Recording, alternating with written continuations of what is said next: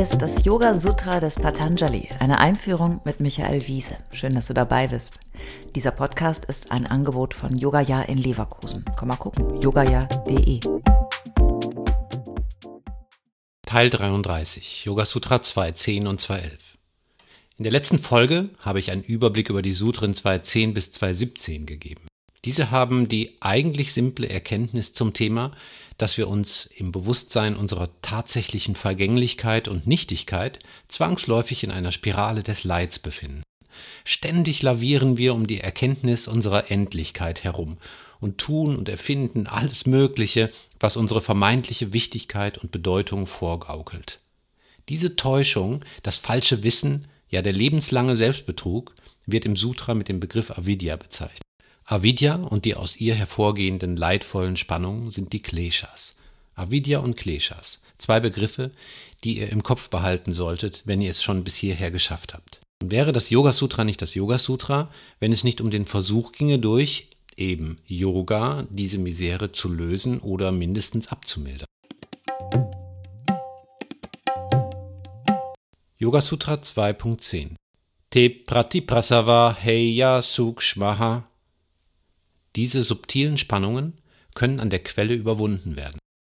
Yoga Sutra 2.11 Dhyana Heya Tat Vritayaha Die Versenkung auf das zu Überwindende löst diese Spannungen im Bewusstsein auf. Es ist großartig und klug, dass das Sutra uns nicht vormachen will, dass wir die Kleshas, die ja sehr ursprüngliche Gefühle sind, wirklich überwinden könnten. Wir alle kennen unterschiedliche Grade dieser ursprünglichen Gefühle. Verwirrung, Wut, Euphorie, Angst, oder nicht?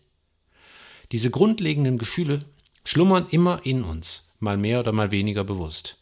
Manchmal brechen sie vermeintlich aus.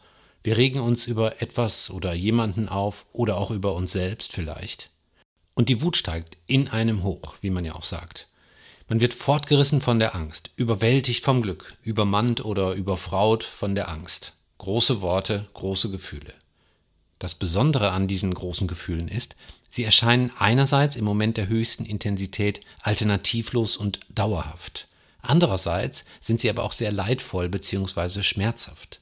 Selbst eine völlige Euphorie, ein totales Glücksgefühl ist ein extremes Gefühl, das wir nicht dauerhaft aushalten könnten. Wenn man total wütend ist, dann fühlt es sich auch so an, als würde das jetzt auch nicht mehr aufhören. Nie mehr.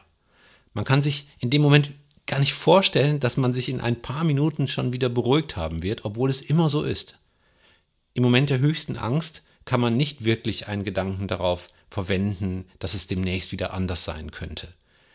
Das macht dieses ursprüngliche Gefühl so wirkmächtig.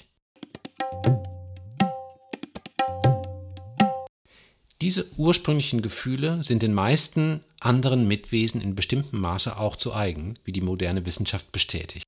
Sie spricht in diesem Zusammenhang vom sogenannten Proto-Selbst, einer tiefen entwicklungsbiologischen Ebene, die der Sicherung der Existenz dient. Es ist entscheidend, Angst zu haben, ablehnend oder wollend zu sein, um im richtigen Moment lebenswichtige Entscheidungen zu treffen. Daher werden uns diese Gefühle auch immer begleiten. Ihnen ist außerdem zu eigen, dass sie zwar vermeintlich über äußere Ereignisse ausgelöst werden, aber letztlich immer eine Innenwahrnehmung darstellen. Diese Gefühle sind unmittelbar mit der Eigenkörperwahrnehmung verbunden, der sogenannten Interozeption. Das ist ganz wichtig zu verstehen, denn wir erinnern uns, wir nehmen Dinge und Objekte, also auch uns selbst, immer nur durch die Brille unseres eigenen Bewusstseins wahr. Wir kommen aus dieser Perspektive, aus diesem Gefängnis unseres Bewusstseins niemals raus.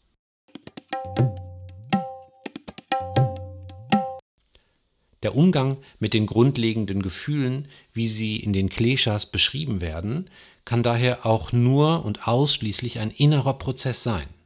Ein Prozess der Betrachtung nach innen. Die Betrachtung nach innen, zum Beispiel durch Meditation oder einfach achtsame Beobachtung, hilft uns zu erkennen, wo und wie und in welcher Intensität sich diese Gefühle gerade entwickeln. Die Ursache für deinen geistigen Zustand, die Ursache für dein Wohlsein liegt immer nur in dir selbst und nirgendwo anders. Das erfordert eine sehr geschulte Beobachtung, denn die Yogis wollen gar nicht, dass diese Kleshas zu groß werden, denn dann ist es zu spät.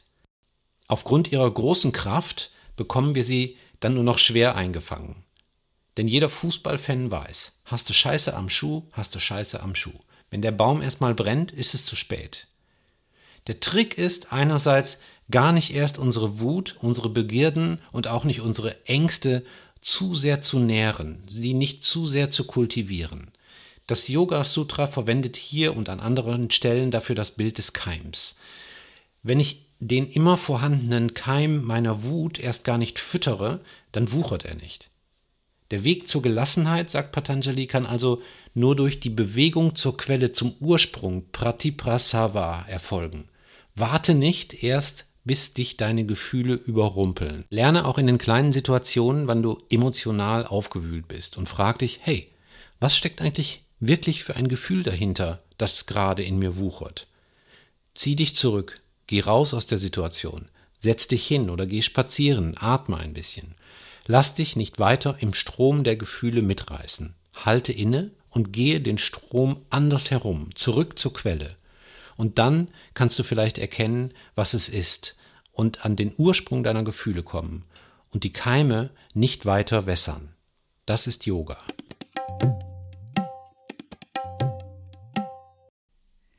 Alle bisherigen Folgen kannst du jederzeit nachhören, auch wenn du jetzt erst eingestiegen bist. Hast du Fragen oder ein Feedback zu der Philosophie-Reihe, dann schreib uns gern oder kommentiere auf unserer Website. Dort findest du auch weitere Buchtipps und Empfehlungen.